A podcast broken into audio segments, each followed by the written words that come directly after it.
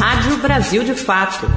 É. 3, 2, 1. Opa! Fala, chefe. Qual o rumo? Deus te abençoe. Tu é comunista bom ou não? Ganhou uma tatuagem. Aqui, O quê? aqui Corinthians, aqui Grêmio. Ah, não pode ser. Por dentro botaria Mao Tse Tung. Eu botaria a minha E aqui tatuagem, ó. Lenin. Ó a minha E tatuagem. nos peitos Chaco. Eu mandei uma foto do nosso estúdio para nossa ouvinte de Buenos Aires, a Karen, que é ouvinte assíduo. Mandei aqui, aí ela escreveu, respondeu o seguinte: Você, o Igor e os velhos mais bonitos do Brasil. Então, Ah, já tô com saudade. Ah, mentira! Mentira! Foi uma mentira fofa. Ai, foi foi mentira. incrível, gente. Parabéns. Real, parabéns.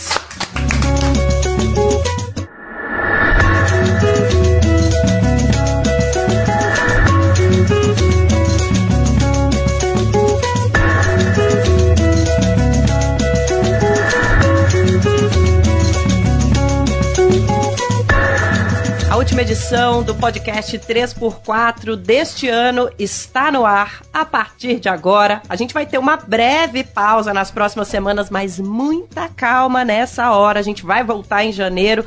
Logo mais você vai ter todas as informações. Eu sou a Nara Lacerda, tô de volta ao estúdio do 3x4 depois de participar da cobertura da COP28 nos Emirados Árabes. Ao meu lado, na bancada do nosso podcast de política, está o jornalista político do Brasil de Fato, Igor Carvalho. Tudo bem, companheiro? Tudo bem, Narita, como está? Tô bem, tô cansada, mas de volta e feliz de estar em casa. Que ótimo. E de volta nesse programa super especial que faremos um balanço desse primeiro ano do governo Lula e teremos, olha só, aqui no nosso estúdio reunimos as duas estrelas desse programa. Os Popstar. Olha, sejam bem-vindos novamente à casa de vocês. João Pedro Stedley, tudo bem? Muito obrigado.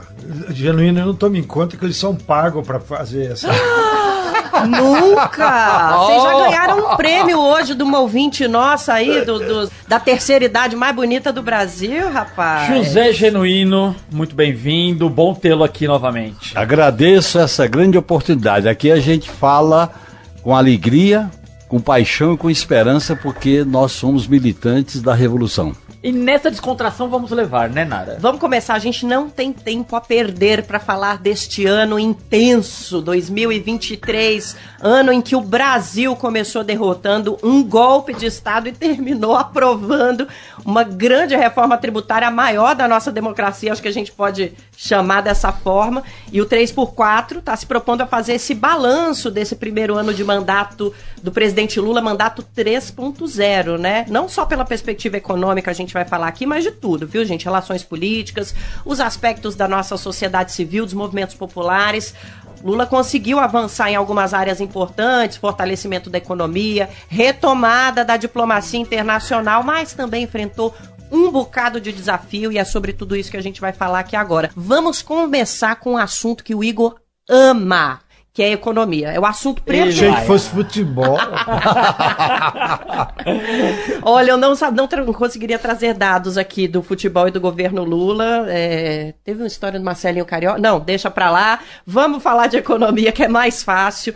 Bom, superamos algumas expectativas, né? É, a gente provavelmente vamos conseguir alcançar um crescimento de cerca de 3% no PIB, é, quase quatro vezes maior do que a projeção do mercado lá atrás. Vamos conseguir finalmente, né? Desde 2020 a gente não consegue ficar dentro da meta da inflação. Talvez consigamos também. E temos outros avanços na área da economia aí. Então eu queria perguntar, vou começar pelo Stedley, só pelo fato dele ser economista, viu, Genuíno? Mas Isso. depois vai para você. Como é que a gente pode definir, Stedley, a política econômica desse governo Lula 3.0? Eu acho que a economia brasileira está andando no piloto automático. Porque lembre-se, quem domina a economia brasileira não é o governo, é a burguesia. A burguesia está satisfeita que na política houve uma estabilidade, voltou, digamos, às regras democráticas, então ela está operando. Operando significa o quê? Continua acumulando, continua ganhando dinheiro, aquele 1% de bilionários brasileiros estão ganhando muito dinheiro e vão muito bem, obrigado. Então a burguesia não perdeu nada, nenhum privilégio, e está satisfeita e continua com o poder econômico e com o poder judiciário e com o poder legislativo. Cada vez que o governo manda um projeto de lei que pode afetar os seus privilégios no legislativo, a burguesia entra em ação e, através do Cetrão, mela. E, e, quando também esses interesses no judiciário afetam a burguesia, ela opera lá no judiciário e toma as rédeas, como aconteceu, por exemplo, na lei que tinha já consolidada de que há relação trabalhista no trabalho precarizado do Uber. Eles derrubaram isso no Supremo Tribunal Federal, aquele que nós estamos aí incensando com foguetes. Não? É? Bem, então a burguesia está tranquila. Na classe trabalhadora, eu acho que deu uma manizada nos problemas. É, o salário mínimo aumentou, o que significa mais renda familiar. É, a inflação está sob controle. Porém, alguns preços que ainda o governo poderia incidir mais, como gás, não houve uma incidência maior. É um absurdo que a classe trabalhadora está pagando pelo botijão é, de gás, que é muito pequeno né, na, na economia geral. E o Haddad, só para provocar o Igor, que é um defensor inconteste, eu classifico ele como um bom tesoureiro. Vai achar uma frase minha, mas é, eu, eu acho que ele está administrando bem as contas públicas. Né? Porém, agora, eu, como crítica, eu acho que falta ao governo uma política econômica de longo prazo, que mexa na estrutura da economia brasileira pensando 5, 10 anos. Então nós precisamos de uma política de reindustrialização e nós precisamos de uma política. Como é que nós vamos reincorporar na sociedade e na economia os 70 milhões de trabalhadores que foram alijados do processo produtivo que o nosso querido Márcio Postman, classificado pela burguesia como mais ou como neocomunista, hum. o Márcio Postman classificou esses 70 milhões de a classe sobrante. Então nós temos 70 milhões, uma força de trabalho impressionante, Sim. metade da população economicamente ativa e está à margem. A margem da economia, a margem da política. Então, só o governo, aí sim, porque, como disse o Márcio Pacha, por que, que é sobrante? Porque a burguesia brasileira, para ela seguir acumulando, concentrando e continuar bilionária, ela não precisa desses 70 ela acumula nos juros, Sim. no outro processo de acumulação. Câmbio, camarada Nara! O, o Genuíno, o resumo disso tudo que o STED ele traz para a gente é que assim, a macroeconomia, sem o efeito Jair Messias Bolsonaro, deu uma balanceada, digamos assim, mas no povo esse balanceamento parece que não chegou ainda, né? É por aí? O clima é positivo, as pessoas estão respirando, há um clima positivo. No entanto, as linhas básicas da economia foram mantidas. Quais são? Teto de gasto com outro nome, que limita os investimentos públicos para uma política de industrialização e para as políticas sociais. O predomínio da financiarização através dos do juros altos via Banco Central. Três, a questão de privatizações que nós não revisamos nenhuma delas e estamos perdendo a oportunidade do setor elétrico. E eu acrescentaria uma quarta, que é a questão da reforma tributária. Nós não podemos discutir racionalização de tributo, nós temos que discutir divisão da riqueza. E essa reforma tributária, cantada em prosa e verso, não mexe na, no patrimônio, na riqueza, na progressividade, nos lucros e dividendos. Portanto, o credo neoliberal está mantido. Isso é uma limitação muito grande. No meu modo de entender, o país atravessou uma tragédia. Quando você tem uma tragédia, qualquer coisa que vem é melhor. Se você olha para trás, verdade, verdade. se você olha para trás, o governo fez muita coisa. Mas se você olha para frente, olhar para frente é gerar emprego, é aumentar os financiamentos da educação, saúde e assistência, programas populares como Minha Casa Minha Vida. Olhar para frente é reindustrializar o país, que é fundamental. Olhar para frente é recolocar a reforma nas instituições políticas, que, no meu modo de entender, a institucionalidade criada com o golpe de 2016 está sendo mantida, Sim. que eu me refiro às Forças Armadas, ao modelo de Congresso Nacional com emenda impositiva, ao sistema de justiça lava-jatista que está dentro do sistema de justiça, a Procuradoria-Geral da República, que tem agora com a bandeira da unidade, unir a PGR é manter intacto os lavajatistas, que foram mais habilidosos. No meu modo de entender, esse é um grande desafio. Eu acho que nós estamos vivendo um momento de encruzilhada, porque se nós não rompermos com esse credo neoliberal, nós teremos dificuldade de fazer as reformas populares. E essa tragédia, ela foi anunciada com o que aconteceu na Argentina. É. Alberto Fernandes ganhou a eleição, derrotou o neoliberal, né? Macri, não realizou as mudanças. Nada. E veio o quê? Veio a extrema direita, que é uma mistura de Bolsonaro com Collor e produziu o Milley. Então, esse é o dilema da esquerda. Ou a esquerda faz mudanças estruturais para melhorar a vida das maiorias, ou então ela fica identificada com o status quo. Moderação e institucionalismo está fazendo mal à esquerda, tanto no Brasil como na América Latina. Eu vou aproveitar que o, o Genuíno falou do credo neoliberal. Eu queria saber de vocês dois. Tá em voga agora dizer que o amigo de vocês, Luiz Inácio Lula da Silva, é um neoliberal e que seu governo assim o é. Vocês concordam com essa afirmação? É, eu acho que é exagero, né? Aí é forçar a barra. Eu vou mais uma linha moderada, estilo genuíno. Ele anda pouco moderado, viu, João Pedro? Ele anda pouco Gente. moderado nesse programa, viu? que é fim de ano, viu? É, é, óbvio que o Lula é um homem de esquerda, é um homem comprometido com a classe trabalhadora. É a burguesia que quer qualificá-lo de neoliberal para poder é, atraí-lo. Mas o Lula tem absoluta convicção que ele é um homem comprometido com a classe trabalhadora e, portanto, é de esquerda, porque a esquerda é quem está com o povo, quem está com a classe trabalhadora. Agora, os meandros do governo dele, que é maior do que a figura carismática dele, que é o governo Lula, que é o seu ministério, um ministério de frente ampla, onde tem todo mundo, os banqueiros, a, a burguesia, a classe média, e está lá também os representantes da classe trabalhadora. Então é um governo de frente ampla, fora o fato de que nós estamos diante de um poder legislativo que está aí a mais à direita, né? obviamente, e como eu disse antes, estou convencido que a burguesia controla o poder legislativo e o poder judiciário de acordo com seus interesses. Haja visto, tem todo dia exemplos, né? O marco temporal. A quem interessa o marco temporal? Sim. Só aquela burguesia mais escrota do agronegócio que quer tomar área indígena. Então eles não têm vergonha de dizer terra indígena tem que ser minha, tem que ser privatizada. E evidentemente, aí eu concordo também com o Genuíno, de que há modos operandi dentro do governo, dos ministérios, que fortalecem as ideias neoliberais da economia. E eu vou citar um que afeta muito aos movimentos populares: o maldito edital para aplicar políticas públicas. O que, que é um edital? Você lança, olha, o governo vai oferecer 5 milhões para quem apresentar o melhor projeto. O que, que é isso?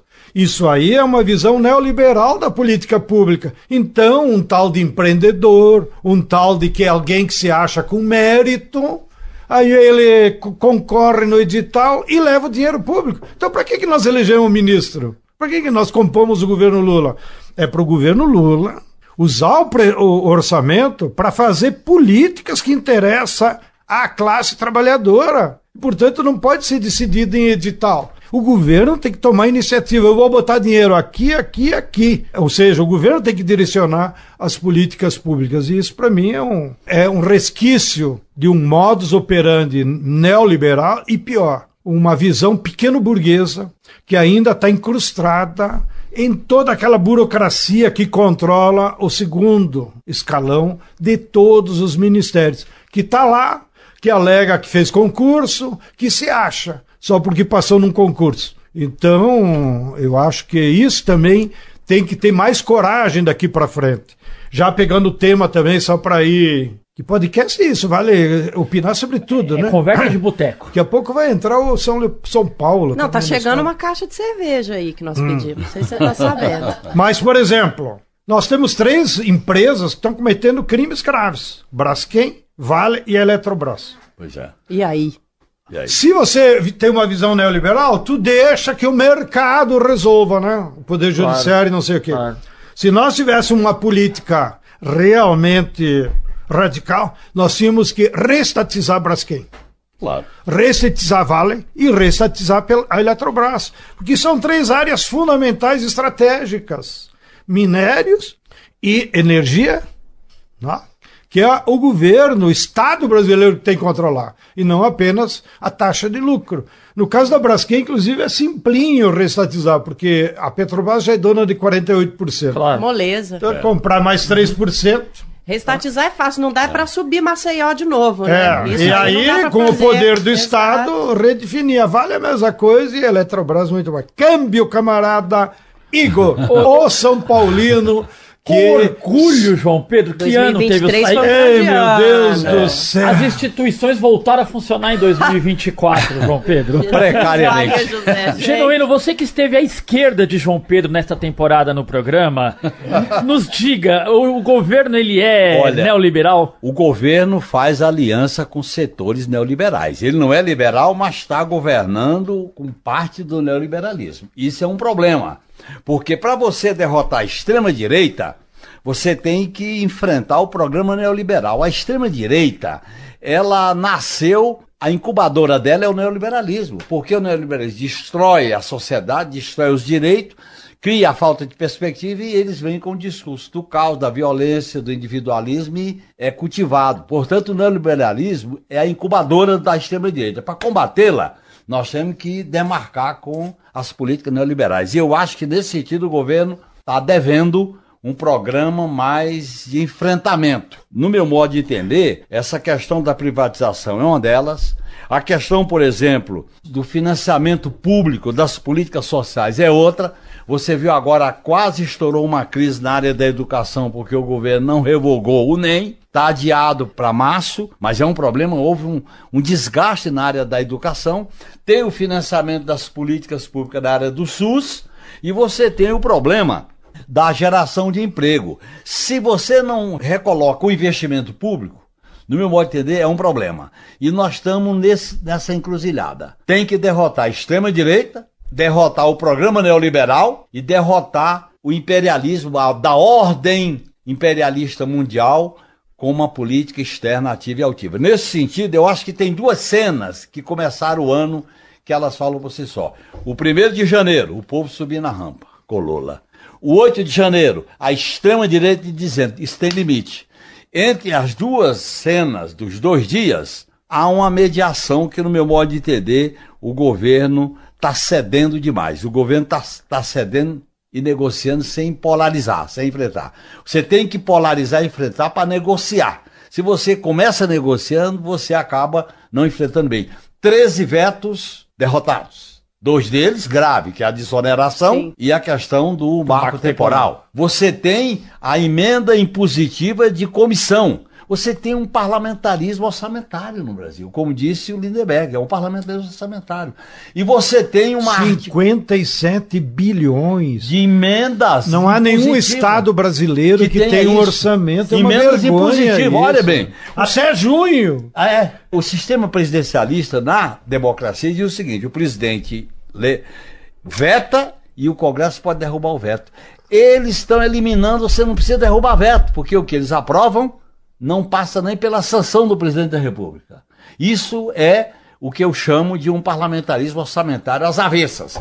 E tem um problema. Que recentemente o Gilmar Mendes, ministro Supremo, advogou a tese do semipresidencialismo. E vai criar uma comissão de senadores e deputados para discutir o semipresidencialismo. Olha, teve um plebiscito. Segundo, tem uma- um sistema eleitoral e partidário que precisa ser reformulado. Terceiro, tem um problema com o sistema de justiça. E, então, no meu modo de entender, nós estamos diante de um labirinto. Ah, o, o Lula está dentro de um labirinto. E para sair melhor desse labirinto, ele tem que dialogar com o povo, com a sociedade, com os movimentos populares. Sem mobilização, a gente não sai do labirinto neoliberal. Então, porque a gente, a, a gente sabe que vocês, é, é, de uma maneira espiritual, estão conosco quando a gente constrói o roteiro desse podcast, porque não é possível como vocês alinham bem o andamento que a gente traz de assunto. É telepatia política. Porque a gente queria muito nesse ponto aqui do podcast falar exatamente sobre essas relações, principalmente ali no Congresso Nacional, é que são relações hoje baseadas também numa sociedade que foi muito dividida e o Congresso é um retrato muito interessante dessa divisão que a gente vem reforçando no Brasil desde 2013, né? Em setembro, por exemplo, a gente teve negociações com o Centrão e uma realiza realização de uma reforma ministerial. É, e outros desafios, como o Genuíno trouxe aqui, que se mostram ali dentro do Congresso Nacional. Então, essas é, mudanças é, feitas na reforma, enfim, essas relações com o Congresso, como é que essa articulação andou? Qual que é a avaliação que a gente pode fazer dessa articulação com o Congresso em 2023? Que precisa mudar, já está explícito também, né? Essa é a área do genuíno. É, o silêncio Isso que eu diz- deixo, o Olha, silêncio o genuíno- fala muito. Em outras linhas, a Nara, a Nara tá perguntando: você gostou de trazer a União Brasil pra mais perto? Obrigada, Igor. Ai, Olha Igor, bem, qual é a minha experiência no parlamento quando o PT tinha 5, 16, 32 e 66 deputados até chegar a 96. Primeiro o parlamento você polariza, marca território e depois negocia. Nós não estamos fazendo isso. A gente fez isso na Constituinte. A gente tinha três emendas. Tinha uma emenda para marcar território, tinha uma emenda para negociar e uma emenda para aprovar. Sobre o mesmo assunto. Se você não polariza e não enfrenta, você caminha dentro da ordem. Então, no meu modo de entender, nós empoderamos demais o Lira. Nós temos que ter negociado pontualmente. A gente se, se apressou em apoiá-lo na condição de presidente da Câmara. E ele foi o árbitro da negociação. Não podia ser. Nós tínhamos que ter negociado partido a partido para não deixar ele tão forte. Segundo, nós devíamos ter criado um bloco na Câmara dos Deputados de esquerda. 120, na Constituinte tinha mais ou menos isso. Faz um bloco de 120 que polariza, marca posição, pronta resposta, nada fica sem resposta. E ocupa a tribuna para dialogar com a sociedade. Porque o parlamento você tem que trabalhar com as duas pernas. Uma perna no Palácio Azul e Verde, que são as casas, e mais o outro pé tem que estar nas ruas. É. Nós sempre combinamos isso. E essa combinação é essencial para você tensionar. Você tem que tensionar, mesmo que você não tenha força para quebrar a Mas corda. aí, eu vou provocar vocês dois, então, desculpa, genuíno. Um pé lá, um pé cá. O pé cá quer chamar as ruas. Se chamar hoje, as ruas vão estar atuantes, vão estar ao lado do governo, vão gritar Isso, defender o, o- o governo? Chamar as ruas não é um milagre. Chamar as ruas é uma construção. Primeiro você tem que ter uma plataforma para ganhar corações e mentes que toquem nos interesses do povo. Segundo, você tem que se articular com o que existe em movimento organizado. Movimento sindical, movimento popular, movimento sem terra, terra povo sem medo movimento das mulheres, movimento da juventude, movimento da educação, movimento da saúde, movimento da comunidade LGBTQIA+, movimento das populações ideias. Você cria um, um mutirão com esses movimentos. Aí você discute uma plataforma e começa a organizar plenárias, reuniões. Nesse sentido, eu acho que o Lula devia propor uma espécie de concertação popular com os movimentos. Não é aquele conselhão que aquilo ali não adianta. Aquilo ali é enfeite. Ele tem que criar uma concertação para dialogar com a pauta dos movimentos. Não é para levar o pessoal para lá, é para dialogar. E eu acho que o movimento tem que dizer o seguinte: o movimento não pode ser estatizado. Ele tem que chegar e dizer: estamos com Lula, mas queremos o Lula, no entanto. Lula, nós estamos contigo para enfrentar isso, isso, isso. Eu acho que tá, a relação não está bem azeitada nesse ponto. Primeiro ano de governo já seria possível tudo isso, João Pedro? Depois dos anos de terra arrasada que nós viemos. Os problemas estruturais que nós estamos enfrentando, depois de seis anos de derrota da classe trabalhadora, evidentemente que elas colocam condicionantes que não dependem de calendário. E a classe trabalhadora brasileira está ainda inerte. Ela votou no Lula, ganhou por pequena margem, porém ela está no sofá assistindo o Jornal Nacional. Ela não está agindo como um ator político. E é por conta disso, inclusive, que a correlação de forças políticas na luta de classes ainda é muito equilibrada, para não dizer desfavorável Desfavorável. para a classe trabalhadora. Porque a burguesia só se mexe, a classe média atua nas redes e nos meios, e a classe trabalhadora está ausente como ator político. Então, o Genuíno, inclusive, fez aí um- uma proposta muito interessante. Nós temos um dilema grande que é: nós temos 140 milhões de trabalhadores. 70 milhões têm CLT, direitos trabalhistas, e presume-se que os sindicatos têm influência. Mas tem 70 milhões, que é os mais pobres, que é os que moram na periferia. Os sindicalizados são 9% da classe trabalhadora. Dos, dos Mais 70. baixo. Dos Dos 70, 70. 9%, ó, É. o drama. Então tem 7 milhões é, é. mobilizáveis pelos sindicatos. só 7. É. Então, e nós temos outros 70 milhões que nem sequer têm direitos e estão na periferia. Nós só sabemos que a maioria são jovens, que a maioria são mulheres. E grande parte migrando pro trabalho por aplicativo. Não, fazem qualquer coisa. Qualquer coisa Mas mesmo o trabalho por aplicativo, olha o censo de IBGE. Porque a esquerda também caiu nessa. Não, agora a classe trabalhadora quer ser uberizada, quer ser empreendedora. Calma, pessoal. O IBGE detectou. Só 1 milhão e 800 mil trabalhadores trabalham no sistema precarizado de uberização. Ou seja, aqueles 70 milhões estão lá matando cachorro a grito, fazendo qualquer coisa, um bico aqui na construção civil, vendendo picolé, qualquer coisa. Então nós temos uma dificuldade que praticamente a maioria da classe trabalhadora está atomizada e sem um espaço de trabalho aonde você pode organizá-lo. Então, o primeiro passo, diria, refletindo que nós temos debatido no MST, porque nós temos responsabilidade nisso, por tudo que nós vimos na periferia, nas campanhas de solidariedade. Nós temos que fazer um mutirão genuíno entre todos os movimentos que têm organizado, que têm algum recurso, liberar militantes jovens que morem na periferia. Organizar na forma de brigadas para que esses jovens comecem a atuar sobre essa massa.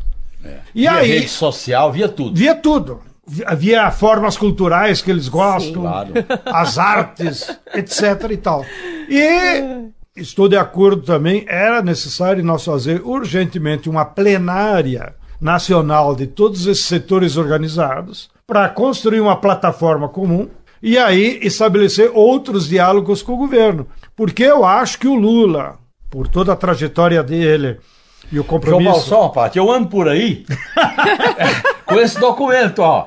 Expressão Popular, Projeto Popular para o Brasil. Pode ser uma boa plataforma. Pode ser uma boa plataforma, porque aqui tem um roteiro excelente do que é um projeto para o Brasil. É verdade. E eu ando com isso que eu faço propaganda por aí. desse- Também. Eu vou dele. pedir para ele se pagar royalties. Bem, mas eu acho que o Lula também está se ressentindo disso. A última papo dele, tanto para a juventude quanto para os candidatos no PT, teve destino claro. Ô pessoal, vamos se mexer, vamos se organizar, vamos fazer luta de massas, porque o governo não vai avançar nada naquelas políticas estruturantes se não houver lutas de massa. E para ver luta de massa não é o passe de mágico, alguém decidiu vai ter greve. Depende de você ir construindo, como disse o Genuíno, as condições subjetivas dessas categorias, desses setores, começar a se organizar e ter outra postura diante da luta de classe. E a gente vai falar de um outro aspecto importante para a luta social no próximo bloco, que é a polarização, mas nós não podemos encerrar essa primeira parte, Stedley, sem falar de reforma agrária, que é uma luta que é essencial para a mudança estrutural. A gente já sabe disso, isso é um consenso.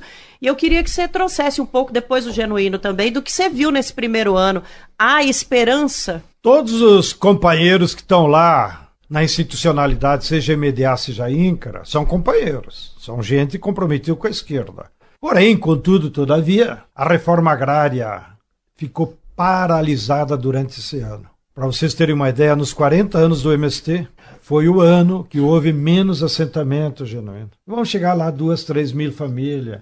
Nunca nos tinha acontecido isso nos 40 anos do MST, ou seja, é, é uma tragédia, é uma incompetência o governo. O próprio Lula, lá nas mobilizações de abril e maio, falou pro Inca: bota em terra aí na parteleira, o sem terra não precisa ocupar mais, o governo é que tem que oferecer. Pois é, o Lula mandou, mas ninguém obedeceu. Não há terras, camarada Lula, na prateleira. E, portanto, não há outra saída senão nós seguir a luta e ocupar os latifúndios improdutivos. O que teve de bom, vocês não me chamaram de sectário, quem está em casa, é que o governo recuperou várias políticas públicas que nos ajudam. PAA é fundamental, que é o Programa de Compra Antecipada de Alimentos. O PENAI aumentou os recursos por merenda ou por criança, isso é muito importante. E o Pronera recuperou. É, o Pronaf botou dinheiro, mas o Pronaf eu estou cansado, já estou ficando enjoado. O Pronaf não é uma política para os pobres do campo. Dos 5 milhões de agricultores familiares, só um milhão acessa o Pronaf. E quem acessa? Aqueles que já estão integrados no mercado capitalista. Tanto é que 50% do Pronaf é para o Sul e outros e os 50% é para soja. Entendeu? Pior, o Pronaf tem lá nos seus itens financiados o agrotóxico e o agroquímico. Então se nota usar eh, programa de crédito rural para agricultor familiar e você continua financiando veneno e agroquímico. Para! Daí o, o pequeno agricultor vai precisar de uma máquina, não tem dinheiro, o juro é alto, Sim. etc. e tal. Então, o governo recuperou políticas importantes, porém, faltou recurso. Então, foi um ano perdido do ponto de vista de conquistas reais e eu espero que 24 o governo coloque mais recurso e nós, então, com as políticas institucionais, retome. Ganhou o braço de ferro com o agronegócio da Conab, né? Conab ficou no Ministério. Foi uma falsa disputa, porque o agronegócio não precisa da Conab. Politicamente seria importante para eles. É, eu acho que eles até se ofereceram para botar o timbre deles na camiseta do São Paulo. Meu Deus é... do céu. Antes da gente voltar para nossa discussão no podcast 3x4, eu vou pedir a ajuda do meu querido Stedley para fazer um merchan. Todo dia, toda semana, a gente lembra os nossos ouvintes e as nossas ouvintes, Stedley, para da importância do apoio à comunicação popular nesse país. Então você que está aí nos ouvindo, se você gosta dos conteúdos do Brasil de fato, ajuda a gente a continuar fazendo jornalismo independente e popular. Vai lá no site apoia.se barra Brasil de Fato. Stedley, puxa esse coro aí, chama o pessoal para apoiar o Brasil de Fato também. Já tô rouco, em todo lugar que eu vou eu só falo disso, pessoal, vamos apoiar o Brasil de Fato a todas as suas formas de comunicação. Tem programa. Ó, João Pedro, quando o pessoal da grande mídia me pede entrevista, oh. já teve dois pedidos, eu digo, eu não falo com a grande mídia. Porque eu não posso entrar nas instalações da grande mídia. Se vocês quiserem minhas opiniões, acesse o programa 3x4. É isso. apoia.se barra Brasil de Fato. Você apoia o Brasil de Fato 3x4 e o nosso trabalho continua por aqui. Retomando, então, Genuíno e João Pedro, falávamos muito ali no 1 de janeiro sobre a possibilidade do novo terceiro governo Lula reduzir o impacto que foram os quatro anos de Jair Bolsonaro e os dois de Michel Temer. Vocês enxergam, mesmo que num horizonte mais longo, a possibilidade de reconstrução desse país? A reconstrução passa pela transformação. Eu vou te dar, dar, aqui uma informação. O Supremo Tribunal Federal edita uma obra jurídica prefaciada pelo golpista Michel Temer. Aí não dá. Aí não dá. Só para deixar claro. Então veja bem, eu entendo que o processo que nós estamos vivendo é um processo, primeiro que é muito positivo. 90% do eleitorado está mantendo fiel ao, ao voto do Lula e do inominável. Nove em cada dez entrevistados pelo Instituto Datafolha afirmaram não se arrepender do voto que fizeram nas eleições de 2022. E apenas 8% afirmam não terem feito a melhor escolha. No levantamento feito no dia 5 de dezembro com 2 mil pessoas, 9% disseram ter se arrependido no voto em Lula, do PT, enquanto 7% dizem o mesmo por terem escolhido o então presidente Jair Bolsonaro. Segundo, vamos dissecar os 30% que é petista. São pobres, mulheres, jovens, o povo negro, majoritariamente. Agora, para a gente ampliar, nós temos que polarizar. Eu, inclusive, tenho divergência em relação à campanha do Pimenta, com esse negócio de somos um único povo. Nós somos uma única nação, mas somos um povo com várias tendências. A grande burguesia é um povo, o agronegócio é um povo. Os banqueiros é um povo, tem que dividir, dividir democraticamente. Nós temos que polarizar. Isso é luta de classe, que o João Pedro tanto fala. luta de classe não pode ser extinta por uma propaganda de somos o único povo. Não somos. E aí nós temos que defender as posições do chamado andar de baixo. Por exemplo, o processo que caminha no Supremo sobre o 8 de janeiro só pegou até agora o andar de baixo, não pegou o andar de cima. Sim. Esse é um problema. Quando a andar de cima é quem financiou, e os militares, e os generais. Esse é um problema. O Brasil caminha historicamente, aliás, o Sérgio Barco de Holanda falou uma vez que a democracia brasileira é um grande mal entendido. e o Zé de Souza Martins, você conhece muito bem, ele diz: o Brasil, a democracia é um conjunto de intervalos da história do Brasil. Nós não podemos, tem que se relacionar com direitos sociais, com políticas públicas com essa questão da reforma agrária. Olha bem, eu acompanhei essa questão há muito tempo. Olha bem, a, a lei das terras de 1850 consagrou a grande propriedade. A grande propriedade foi mantida com uma, uma mudança por cima. E ela é sagrada. Olha bem, no Brasil, na Constituinte nós mexemos com a propriedade do solo, nós mexemos com o conceito de empresa, nós mexemos com o sistema tributário, nós mexemos com o sistema financeiro, que depois eles recuaram, voltaram atrás. Mas quando chegou na sacrossanta propriedade da terra, nós não conseguimos nem constitucionalizar o Estatuto da Terra dos militares. Sim. Quer dizer, ou nós enfrentamos essa questão de maneira política, ou então nós vamos ter essa coisa sagrada como diz, o espírito das leis do Montesquieu, no caso do Brasil, é a grande propriedade da terra. Esse é o espírito que ronda. E nós não estamos enfrentando essa questão. E eu acho que é um problema.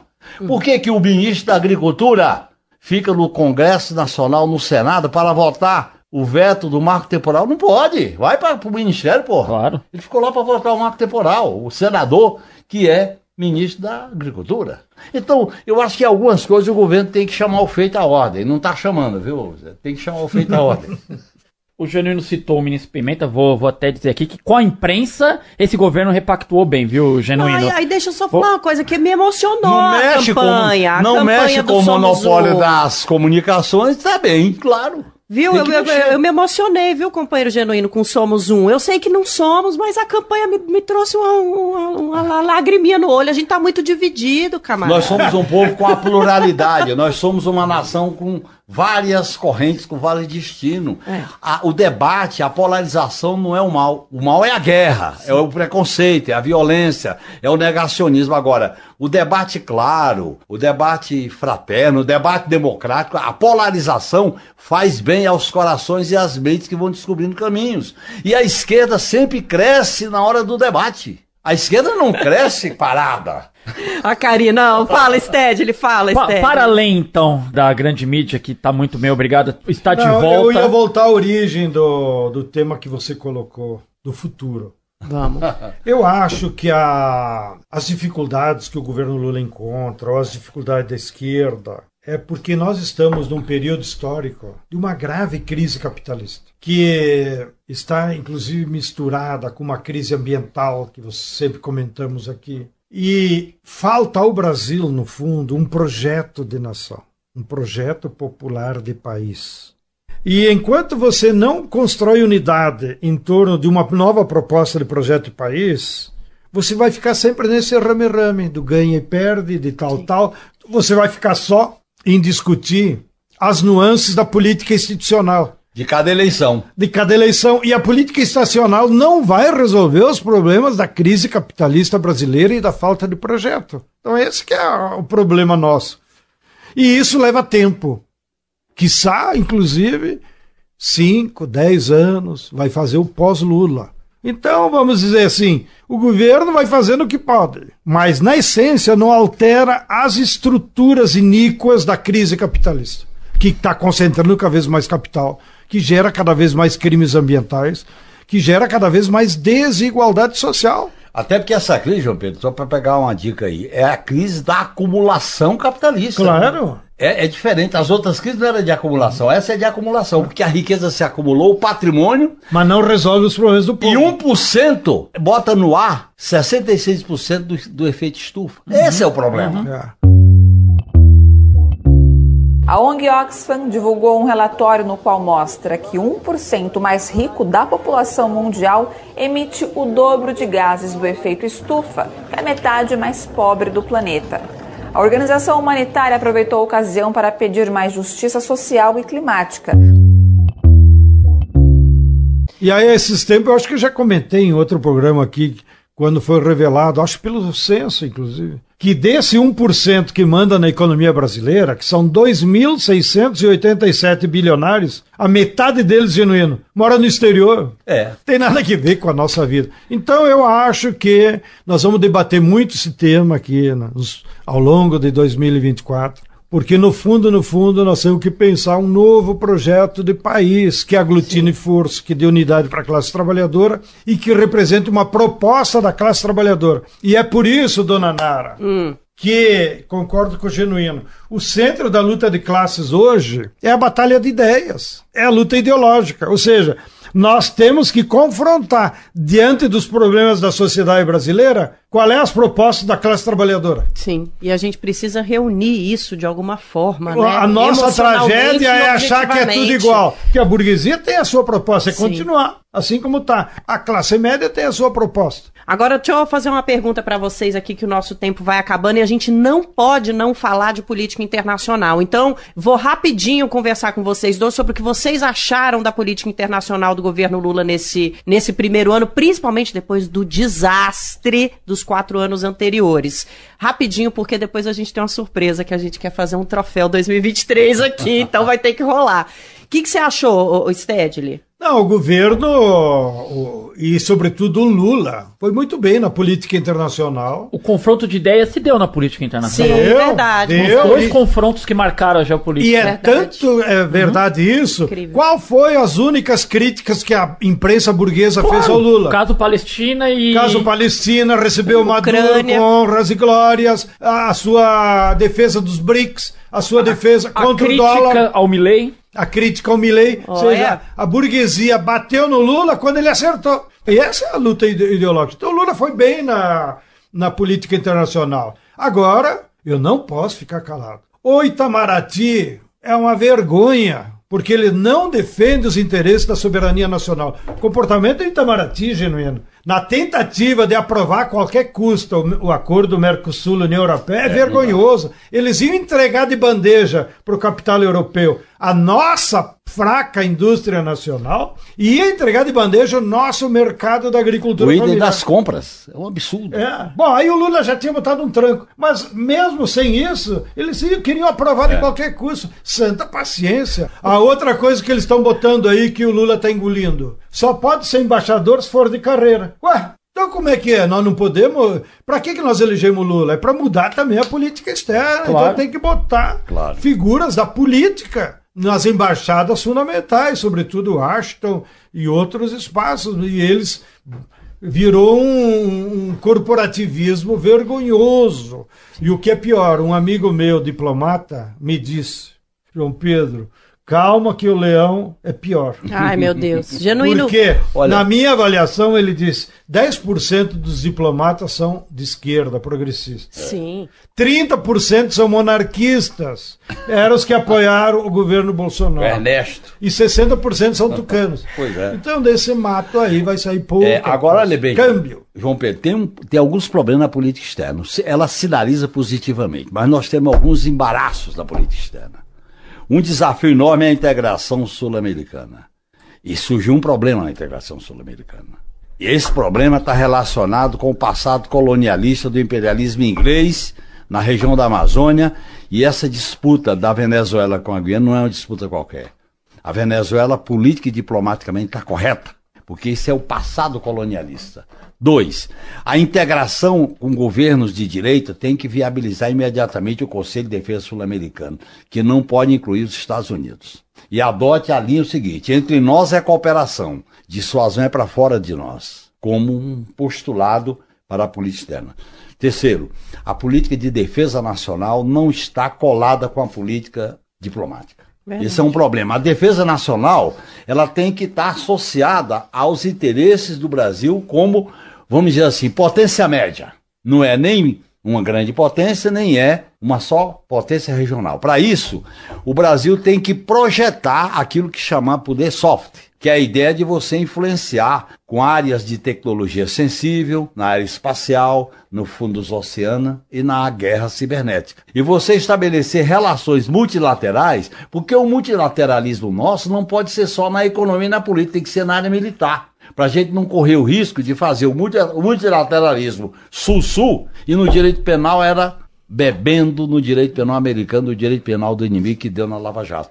Então, eu acho que a política geral tem que estar mais associada a uma política de defesa nacional, colocando a presença do Brasil no mundo. Faz bastante sentido, que a gente avança num aspecto que não avançamos ainda. claro. Agora, Igor, vamos. Olha, nós vamos.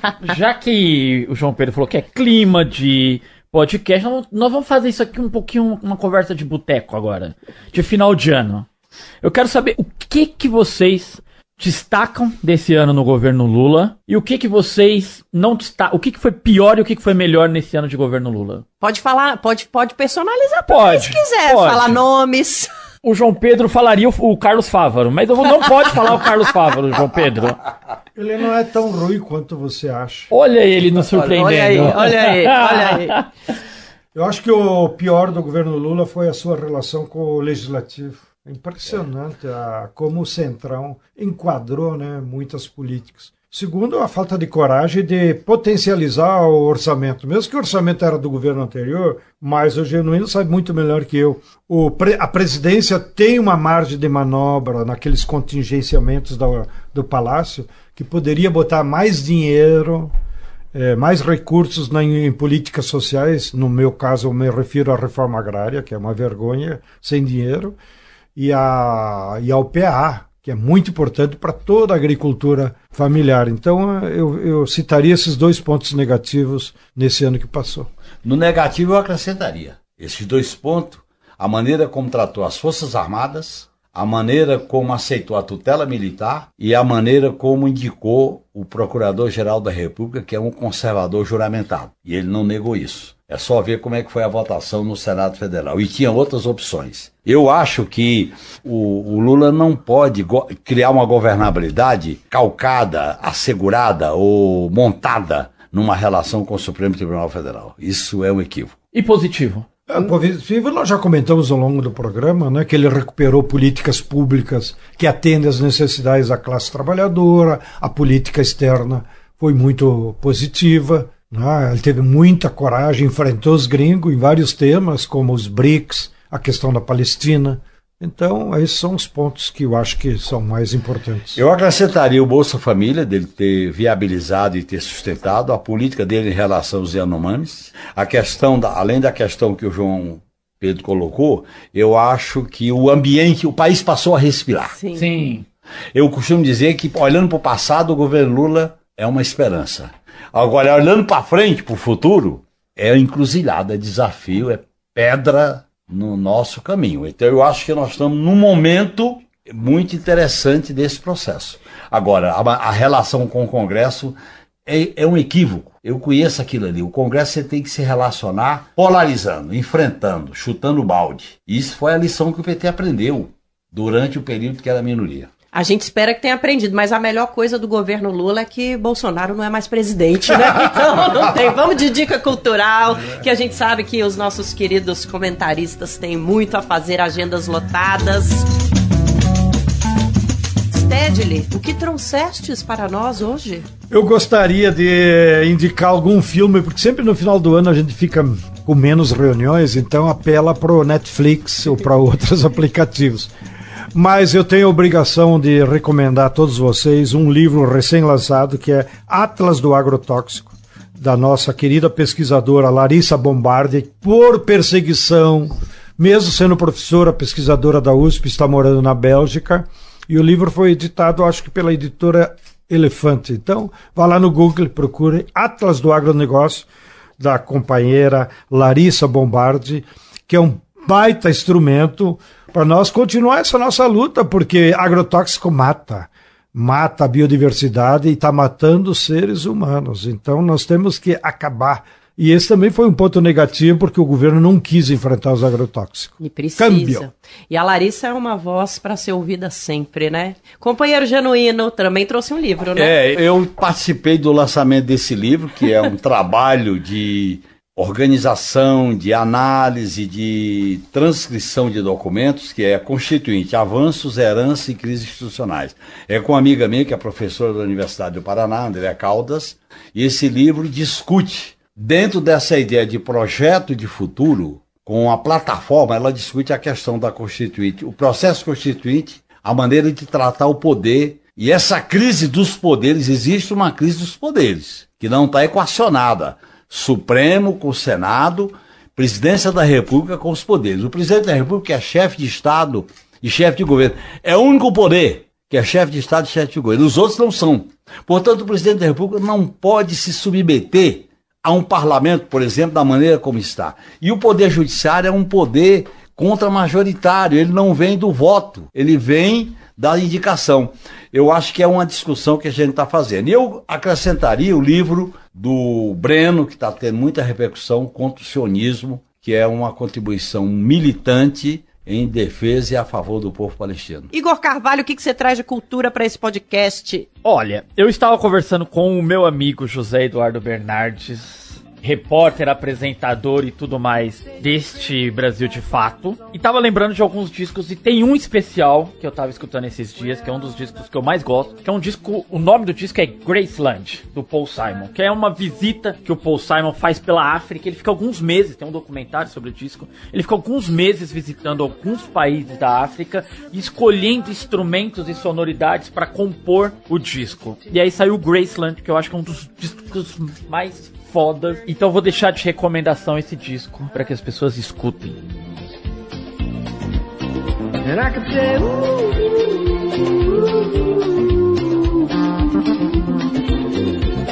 If everybody knows what I'm talking about. As if everybody here would know exactly what I was talking about. I'm talking about diamonds on the soles of shoes.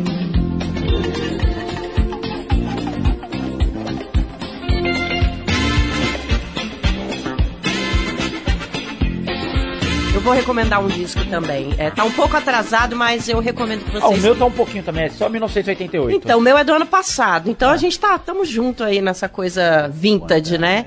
Eu vou recomendar que o pessoal que tá nos ouvindo escute é, o álbum mais recente do Kendrick Lamar, que chama Mr. Morale and the Big Steppers. Na Copa eu ouvi muito esse álbum, me trouxe é, reflexões muito profundas, como já havia acontecido quando eu ouvi lá no ano passado. E como a gente está no fim do ano, o álbum abre com o Kendrick numa voz lindíssima, cantando, não é nem fazendo rap, desejando para quem está ouvindo paz de espírito. Ele fala, né? Espero que você encontre paz de espírito no seu tempo de vida.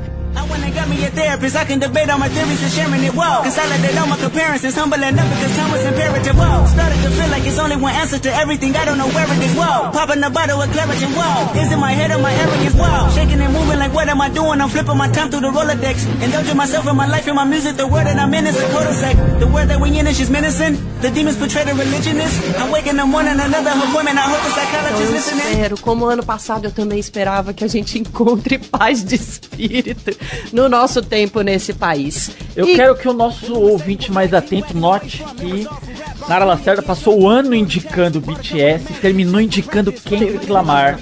É, realmente as instituições voltaram a funcionar nesse país muito, em 2024. Voltaram muito. Eu só não vou indicar BTS porque eu estou de greve por conta da obrigatoriedade do serviço militar na Coreia do Sul, que levou meus sobrinhos de, de vida pro exército e agora eu tô aí dois anos quase sem ter meu K-pop no meu coração comigo, só esperando que tudo dê certo. Obrigada pela participação, Sted, até ano que vem. É... Ai, já tô com saudade. ah, mentira! mentira! Foi uma mentira fofa. Ai, foi, foi mentira. Ah, Beijo, a gente se vê ano que vem. Eu queria agradecer a vocês. Aliás, vocês tratam a gente muito bem. Desde a que faz os contatos Dona Letícia Holanda. Dona Letícia Holanda, a pessoa que está aqui no, na, na máquina. Lua Gatinho. Super né? de esquerda. Vocês que nos entrevistam, o ambiente que a gente chega aqui. A gente chega aqui e encontra um ambiente fraternal, alegre, não é um ambiente sisudo. Vocês estão de bem com a luta e com a vida. Obrigado. Tchau, um abraço Tchau, a todos. Um abraço, um abraço, um abraço. Obrigado, Genuíno. Um, um, abraço. Foi muito bom ter você aqui Valeu, esse ano. Muito obrigado. Muito... É isso. Com essa a gente encerra o podcast 3x4 de hoje. Se você quiser mandar o seu recado, não se esqueça. 3x4 arroba brasildefato.com.br. O Spotify também permite você mandar um recadinho pra gente, seu comentário lá na própria plataforma e as nossas redes sociais estão abertas o tempo inteiro para você se comunicar com a gente. É isso então, até o ano que vem. Este episódio do 3x4 é apresentado por mim, Nara Lacerda, e pelo Igor Carvalho, meu companheiríssimo de redação e bancada. A direção é de Camila Salmásio, na produção e no roteiro Letícia Holanda, trilha sonora original é de Alejandra Luciane, edição e sonorização Lua Gatinone, nossa cinegrafista é a Yolanda Depisol, identidade visual de Nazura Santos. E no Brasil de Fato a coordenação de rádio e TV é da Monize Ravena. E a direção de jornalismo é da Nina Fidelis. A gente volta em janeiro. Você não perde por esperar. Até lá!